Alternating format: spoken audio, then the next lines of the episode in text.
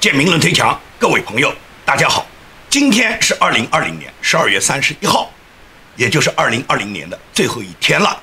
那么，在这个辞旧迎新的这一天，建明向所有收听我节目、收看我节目的所有广大网友致以新年节日的快乐。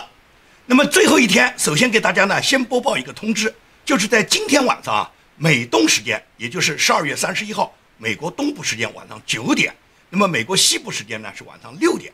我呢会给大家呢做一个热身的直播，那么这个时间是在亚洲时区，也就是中国大陆和台湾时间呢，已经到了元旦，就是二零二一年一月一号上午的九点了。那么为什么要做这么一个直播呢？就是我呢一直呢没有给大家呢做过直播，本来呢有很多朋友都劝我尝试一下直播，那么我这一次呢今天晚上做这个直播呢，实际上是一个热身直播。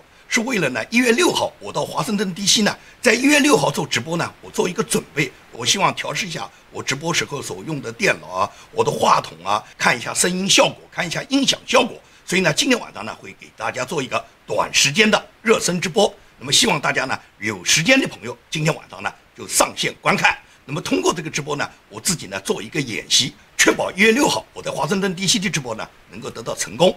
好，我们谈今天的话题。今天话题呢，仍然是围绕着美国大选，也就是美国大选到了最后关头了。大家看到只有二十天了，那么在二十天会产生什么样的变化呢？基本上可以讲每天都有很多的变化。在昨天的节目里面，我对彭斯副总统他本人原来有计划，需要在一月六号主持完国会认证今年总统大选的选举人票，在仓票之后，他本来有计划呢是到以色列去旅行的。但是昨天呢，我看到。彭斯副总统他的办公室已经宣布取消这个计划了。那么取消这个计划就意味着彭斯副总统会留在华盛顿。留在华盛顿会发生什么样的事情呢？关于一月六号将会在华盛顿国会山发生什么样的事情，将在美国产生什么样剧烈的震动？我觉得这个话题呢，放在今天晚上直播去讲。现在呢，我们仍然谈论我们现在目前收到的各种消息，也就是昨天啊，乔治亚州富登县他这个选票啊，突然出现了两种。也就是一个县在乔治亚州一个县出现了两种选票，这两种选票一个有条形码，一个没有条形码。那么这个有条形码和没条形码的区别在哪里呢？也就是这个机器事先做了手脚，正规选票他们呢是拒绝读认，而对那些民主党造假的选票，他们全部把它记录了。这就是这个选票目前来讲我们看到的现实，也就是在乔治亚州这个富登县是公然造假的。这个富登县造假的，在网上披露的视频已经非常多了。那么呢，我不能一一放出来。大家都知道，YouTube 呢对我们已经有严重的警告，就是谁再敢谈舞弊，谁再敢说本轮大选有不公平，谁敢揭露本轮大选有舞弊行为的，他的节目就会被停播，他整个频道都会被关闭。所以呢，在这种情况下呢，我呢是一直坚持就是谈论整个今年大选，我从来就没有回避过今年大选它所有舞弊的现象，只是很多视频呢插不上来。因为这种视频插上来，他们马上就会把你这个节目全部停掉了。但是这件事情呢，我们仍然要报道这两种选票的图片呢，我仍然要放在网上，让大家都看到，就是乔治亚州出现了这么严重的。集体性的腐败，而且是有预谋的。你想想，选票肯定是有预谋的，事先就印好的了。也就是这些印好的大量的选票，共和党的这些选票，你填了没有用啊？这些选票机器根本不认啊，认的只是民主党提供的那一部分选票，而那部分选票全部是投了拜登吗？这很简单吗？所以这件事暴露了以后，可以讲舆论大哗。林伍德大律师他就明确就说，佐治亚州的州长这个叫坎普啊，他被逮捕已经是指日可待了，他都能够想象出。坎普被逮捕的时候，浑身发抖，上军事法庭，浑身发抖的那个景象。他说：“我们希望看到这个视频。”这是林伍德大律师讲的。因为坎普他实际上是个共和党人，但作为一个共和党人，他出卖了共和党的利益，和民主党去勾兑，然后在他所管理的州造成了这么多的舞弊现象。这种事情不仅仅是林伍德大律师揭露，而且指认坎普是应当立即送到军事法庭。川普总统也专门发了推特啊。川普总统发的推特里面就指责这个坎普和他搭档的州务卿叫布拉德，说布拉德是在州长坎普的授意下，然后签署了同意令，而这个同意令按川普讲，或许比约翰克里与伊朗达成的协议还要差劲，还要无耻。现在发现布拉德的弟弟实际上在为中共工作的。所以说，川普总统的这一段推文说的就很清楚了。州务卿布拉德之所以能够造成那么大规模的舞弊现象，是因为他弟弟为中国工作啊，是中共给了他指令，所以他们要把川普总统挤下台啊。因此，干涉美国今年的大选是中共谋划的一个政治大棋，也就是中共他通过方方面面来干预了美国的大选，最终就是要把川普挤出局。所以说，川普总统一边要调查大选舞弊，一边要争取自己的连任，一边要推出他自己所有治国的方略。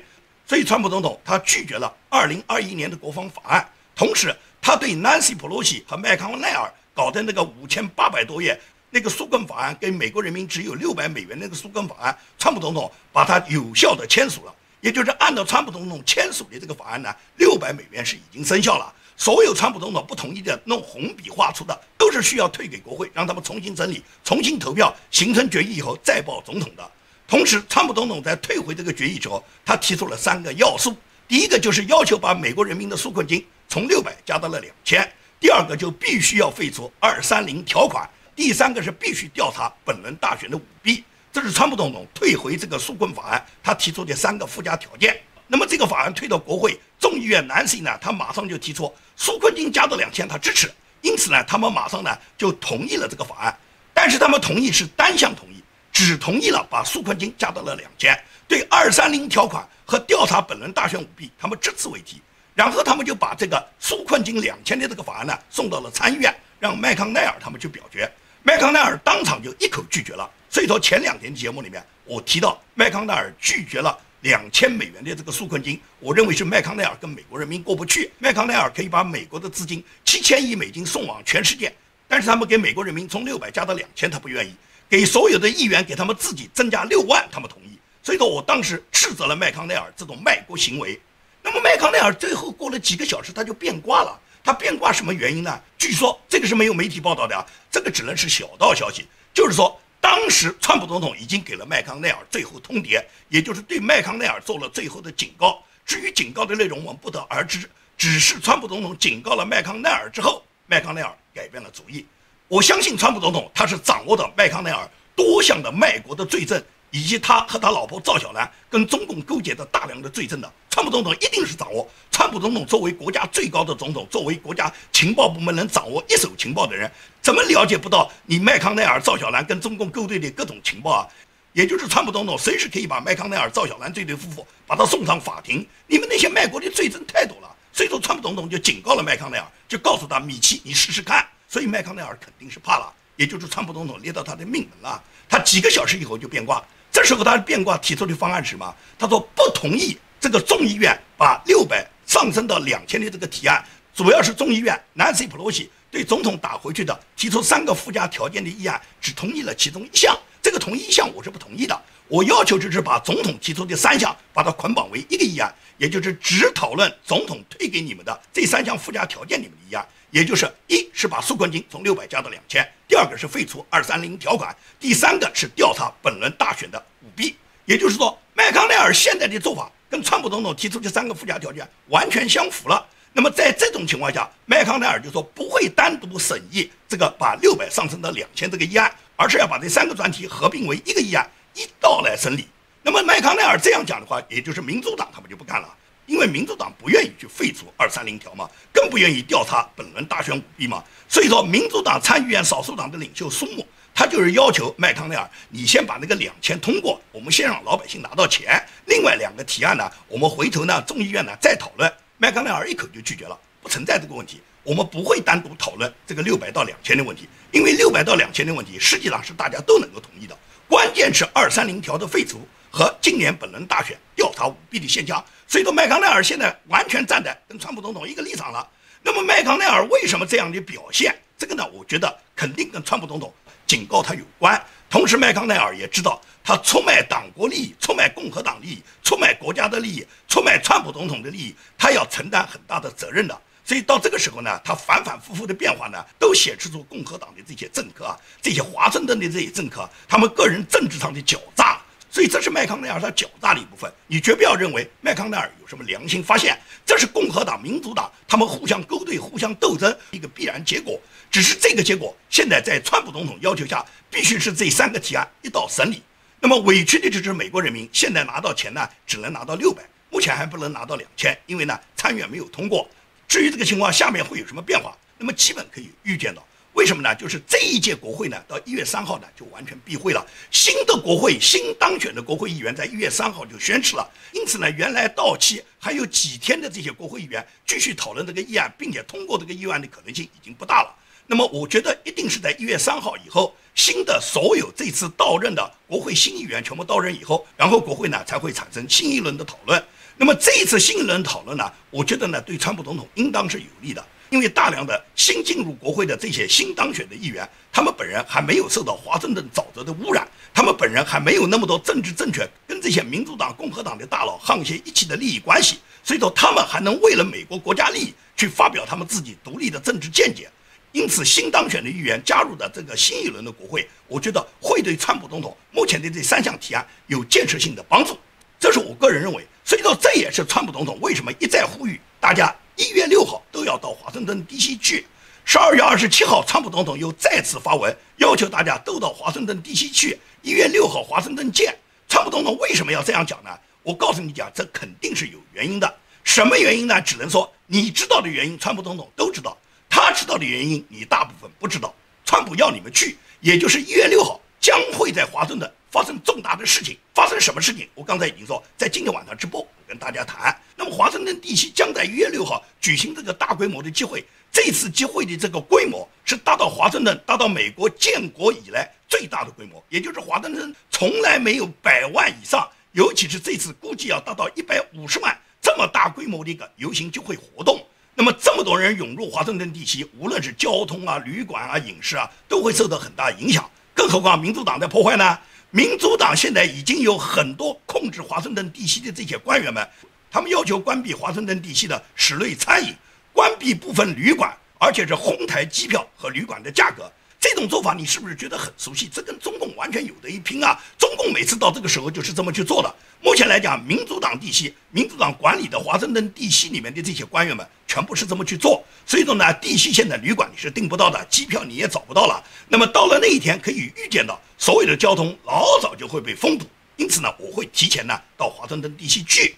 那么昨天出现的另外一件大事是很震撼的，就是原密苏里州的总检察长、现任参议院的议员叫霍利。霍利在十二月三十号就专门发表了声明，他在这个声明上明确就说，他将在一月六号国会联席会议上加入反对六大摇摆州虚假选举的认证程序。霍利是第一个公开发表声明、公开站出来。指责今年大选有舞弊，并且挑战一月六号国会认证程序的参议员。大家都知道，美国的法律规定，如果挑战选举结果，必须要有至少一名众议员、至少一名参议员两人同时提出以后，才可能进入国会讨论程序。那么过去我们看到，有很多众议员已经提出他们肯定要挑战，而且大部分提出要挑战的众议员都是今年新当选的众议员。而参议员在昨天之前，没有任何人明确发表声明、明确公开表态，很多人讲话也是模棱两可。而霍利昨天直接公开发表政治声明，那表示霍利已经完全做好准备了。所以霍利公开表示，他要在一月六号挑战国会认证摇摆州的这些所有不公平选票。他本人的这个行动，立马就得到了全国上下的报道，连左媒都全部报道了嘛。因为很多人不相信参议院会有参议员敢做出这种挑战的行动。麦康奈尔直接以共和党多数党领袖大佬的身份警告所有共和党的参议员：你们任何人都不准参与，包括国会山报。他在星期五的报道就说，参议院多数党领袖麦康奈尔、共和党高层领导人约翰·图恩和参议院法规委员会主席罗伊·布朗特都建议共和党参议员不要参与一月六号选举人团的投票挑战。图恩更是这么说：共和党领导人告诉所有的参议员。投票取消一院选举团投票结果是徒劳的，而且在政治上会具有破坏性。他说：“我们希望所有参议员最终都能得出这么一个结论：本轮大选需要结束，现在是我们该往前进的时候。”这也就是说，参议院共和党的领袖们，他们都告诉参议员不准挑战，不要管这个结果。这个结果现在已经形成，我们要结束现在大选的讨论。我们现在就要宣布拜登当选，你们不要去扯川普，川普还有二十天任期。这是共和党所有大佬们对参议员的要求。但是霍利根本不理他，霍利现在就大胆的挑战。你可以看到，所有支持川普的共和党的这些参议员，实际上这些人也都是坚定的反共前锋。除了霍利，我们还看到来自德州的参议员克鲁兹嘛。克鲁兹在多次讲话里面都表态肯定会支持川普总统。那么具体怎么支持？我觉得一月六号是可以见分晓，因为现在已经有大量的众议员，他们都表示一定会挑战一月六号国会的认证。根据 Newsmax 的报道，一月六号将会有一百多名的国会议员不会接受拜登成为美国总统的，他们肯定会挑战这个选举程序的。而民主党肯定是要确保拜登能够如期当选。共和党的大佬们现在已经跟民主党勾兑好了，也就是他们接受了拜登担任总统的这个现实，他们准备把川普总统挤出局。这是美国左派这个深层政府他们联合控制的一个阴谋。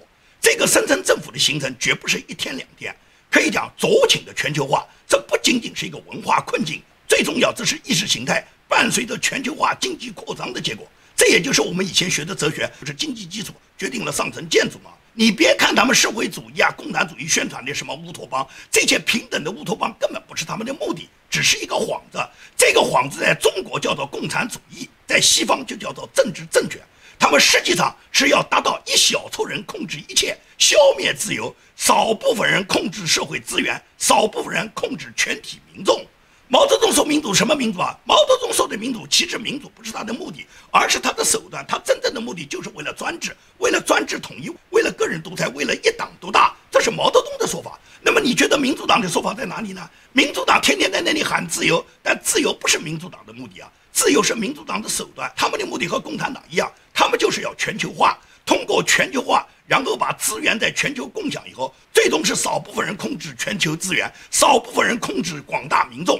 最终达到了民主党他们个人家族利益的饱和，达到他们家族利益的最大化，而牺牲的是美国人民利益，牺牲的全世界人民的利益。也就是现在美国人在网络上流行非常广的一句话，就说那些为了美国好的人都会支持川普，那些为了自己获得美国好处的人才会支持拜登，这就是现实吧？这次美国大选给很多追求民主的，尤其是那些身在国内。以及我们这些流亡海外的追求民主的人士呢，带来很大心灵上的冲击。很多人甚至怀疑美国的民主制度，觉得美国怎么了？连美国这么伟大优秀的民主国家都出现大规模的舞弊现象。按照川普总统讲，本轮美国大选的这种造假的水平，这种选举的水平，连第三世界的那些贫穷国家都不如啊。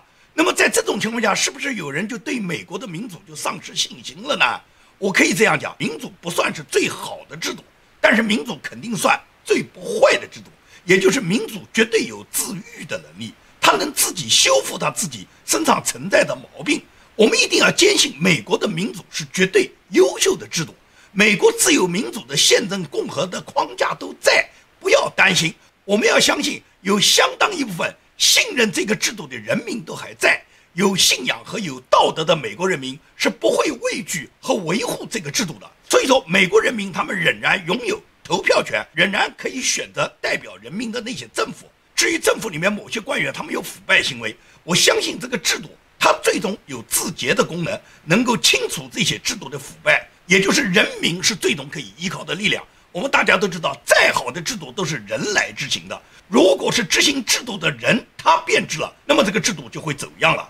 但是制度本身没有问题，所以说美国的制度绝对没有问题，只是一部分在执行这个制度的人他们腐烂了。但是美国人民是有能力去消灭这些腐败制度的人，这也就是人民为什么他们对现在产生的这种大规模的这种舞弊行为，他们表示不满。他们可以有一百多万人能集中到华盛顿地区去，他们现在拥有美国宪法保护的第一条，也就是他们有言论话语权。更有美国宪法保护他们的第二条，他们有持枪权，有用枪支捍卫自己个人自由、保卫国家的权利。所以说，现在丑化美国民主制度，那是中共的目的。中共现在就说他的专制最好，他现在认为他的专制已经超过了美国的民主制度。互联网上有很多打到反共的人士，他们往往是化妆成反共人士。因为他们只有以反共人士的面目出现，才能增加迷惑性，才能增加可信度，才能够去扰乱美国的制度，才能够最终来诋毁美国的民主制度，甚至宣传中共的专制制度最好。我告诉你啊，只要美国度过本次劫难，美国度过这一次朝鲜战以后，美国仍然是战无不胜的。很多人都希望川普总统能拿出决心，我相信川普总统他是有谋略的，他的决心什么时候拿？拿到什么程度，他肯定是有考虑、有操作的。有很多人呢不同意我昨天节目里面提到，就说如果川普总统被挤出局，川普总统会重新主导，会重新安排他女儿女婿做成媒体，会组建一个新的党派进行竞争。很多人不同意这个结论。我呢是作为一个时政评论人员，对可能出现的各种政治局面呢做出一个分析。而不是我认为川普总统现在要放弃，现在二零二零年我们就不管了，我们考虑二零二四年。我有这种想法吗？甚至有人怀疑说你是不是信仰改变了？你觉得我一个政治时评人员在评论各种政治结果，有一种结果出现是你不愿意的结果，就变成了我失去信仰了吗？太荒唐了哇！你就这种脑子，你还能参与什么政治吗？川普总统他的选项很多，关键是川普总统能不能当断立断？很多人都希望他马上就军管啊。问题是军管是有条件的，当然了，也有人跟我讲，当年叶利钦他军管的时候，他并没有军权啊，就是八幺九的时候，当年叶利钦根本没有军权，而且他赶在戈尔巴乔夫已经当时被软禁，特种部队已经准备前来拿下他的时候，他这时候敢冒死站在坦克上登高一呼，他的登高一呼，最终就导致了苏联红军调转枪口，当时的苏东十月事件。面对杜马的另立总统号召军队组织武装，准备搞第二次十月革命，在这种危机情况下，叶利钦是果断的实施了戒严法。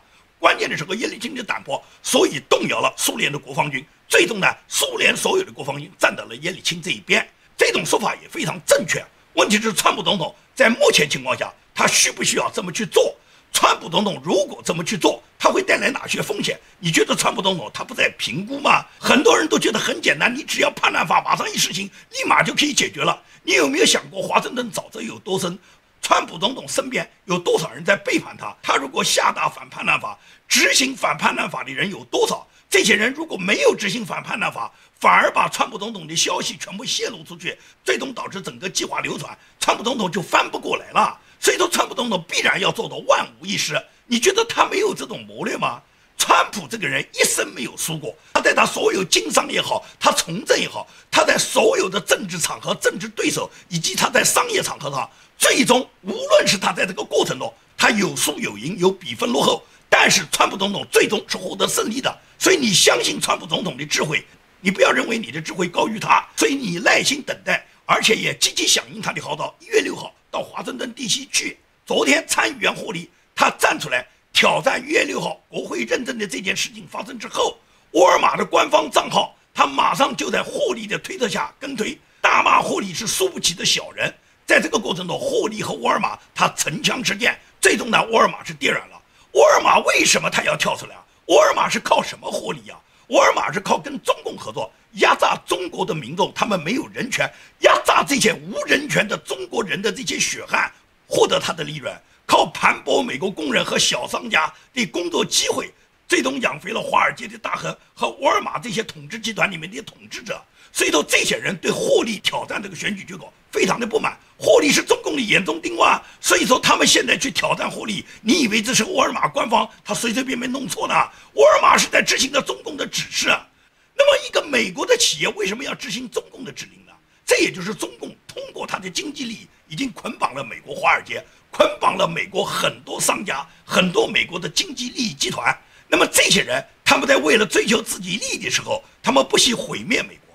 美国毁了，全世界不就都毁了？美国都不存在了，你觉得全世界还有什么希望吗？美国一旦出现问题，中共就马上趁虚而入啊！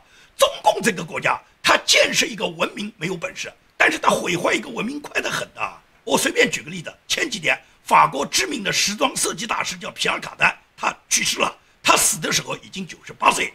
这个皮尔卡丹是最早进入中国的一个服装品牌的奢侈品，可以讲皮尔卡丹在中国的影响力非常大。他早年进入中国时候，当时中国老百姓还穿的那个破破烂烂的红卫兵文革时候的服装呢。当时皮尔卡丹到了中国以后，就把他这个品牌带到了中国。这个国际品牌在中国一下子就打开了市场，尤其是在上世纪八十年代、九十年代，很多国人都以穿一个皮尔卡丹的衬衫啊、西装啊作为特别的荣耀。但是皮尔卡丹为了利益，这么几十年来，他是把他自己的产品、他的信誉全部毁在中国人手上。他通过在中国过分的滥用他的品牌授权，在中国的经营引发了很多质量问题。皮尔卡丹。在中国的服装、皮具、针织、皮鞋、手套等各种牌子，由于皮尔卡丹在中国的过分粗制滥造，最终就导致了皮尔卡丹从一个国际的一流大品牌，最后就沦为一个地摊货、乡镇企业的地摊货嘛。这就是皮尔卡丹在中国的负面。所有的国际知名大品牌，你走入中国，最终你这个品牌很快就给你搞烂。这就是中国人摧毁文明的速度，摧毁文明的本事。如果你今天让中国共产党把他的红色思维、把他的人马渗透到全世界，随便你哪一个国家，共产党只要用十到二十年时间，就把你这个国家彻底的文明摧毁。美国现在已经毁得差不多了。如果这次不是川普总统来挽救美国，你觉得美国还有希望吗？所以说，我们全力的支持川普总统，就是要回归美国的价值观，就是要击溃中共对美国的渗透，就是要把所有华盛顿沼泽里面这些共和党和民主党这些大鳄们，把他们都挖出来，把他们送上法庭，然后让美国继续引领全球走向文明的未来，这是我们追求的文明道路。好，今天的节目就跟大家做到这里，谢谢大家。